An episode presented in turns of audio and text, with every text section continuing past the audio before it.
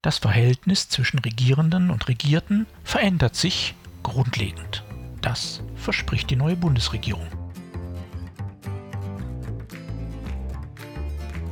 Mein Name ist Jörg Sommer und dies ist Demokratie Plus, der wöchentliche Podcast zur politischen Teilhabe. Jeden Donnerstag erscheint ein neuer kostenloser Newsletter. Am folgenden Sonntag gibt es den Text dann als Podcast. Alle Ausgaben finden Sie ganz einfach.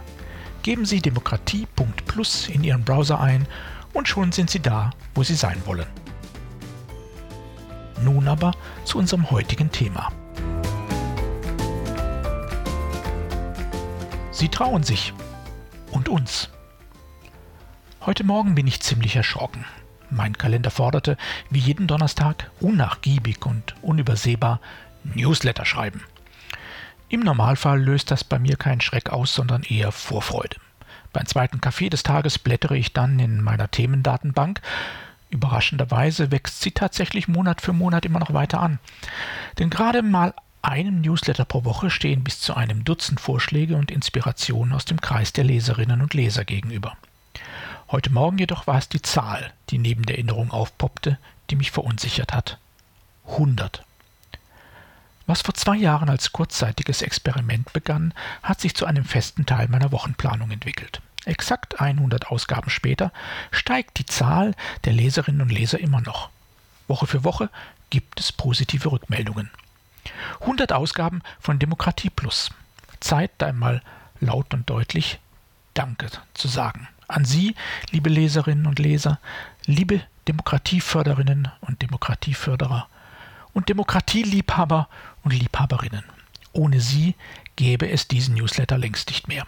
Erst wollte ich nach zehn Ausgaben aufhören, dann nach einem Quartal, nach einem Jahr. 100 Ausgaben waren nie vorstellbar. Und doch sind wir heute dort angekommen. Die gute Nachricht lautet, die Reise geht weiter.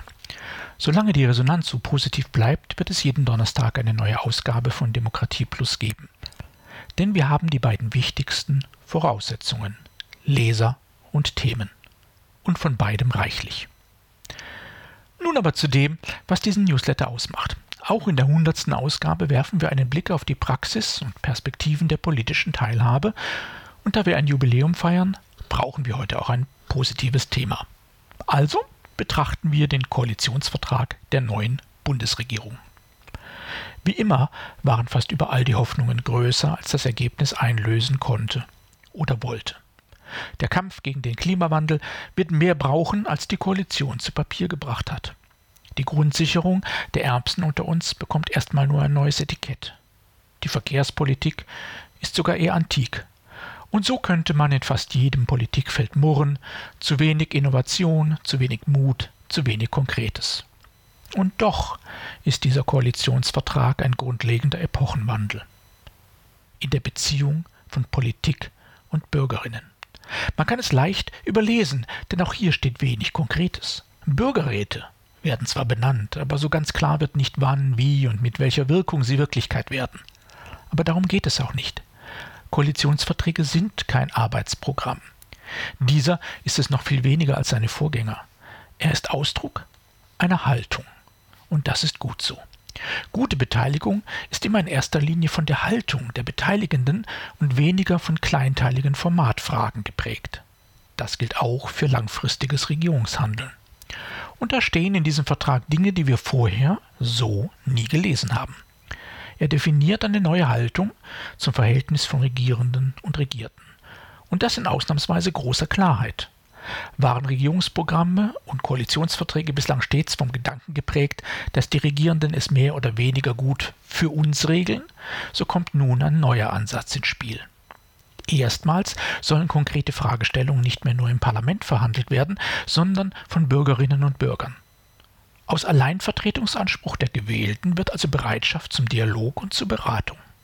Erstmals soll es auch ein Gesetzgebungsportal geben, in dem Gesetzesentwürfe öffentlich von allen Bürgerinnen und Bürgern kommentiert werden können. Was bislang nur Lobbyisten möglich war, wird nun demokratisiert. Und erstmals gibt eine Regierung zu, dass sie Beteiligungskompetenzen erwerben muss, an höchster Stelle, im Bundeskanzleramt, soll Kompetenz der Bundesregierung zur Unterstützung dialogischer Bürgerbeteiligungsverfahren aufgebaut werden. So steht es im Koalitionsvertrag.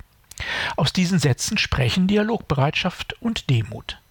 Akzeptanz von bürgerschaftlicher Kompetenz und die Erkenntnis, dass es mit den althergebrachten politischen Prozessen alleine nicht mehr geht. Das regierungsunabhängige Kompetenzzentrum Bürgerbeteiligung hat den Koalitionsvertrag in einer lesenswerten Stellungnahme ebenfalls untersucht. Es versteht diesen Vertrag darin als deutliches Bekenntnis zur Beteiligung und empfiehlt konkrete Maßnahmen zur Umsetzung. Genau das ist es. Es ist kein Beteiligungsprogramm, aber es ist eine neue Haltung und das öffnet Türen. Diese Entwicklung ist Ergebnis von über zehn Jahren flächendeckenden Erfahrungen mit Bürgerbeteiligung, von der Erkenntnis, dass Demokratie nicht einfach da ist, sondern gelebt werden muss, um zu überleben.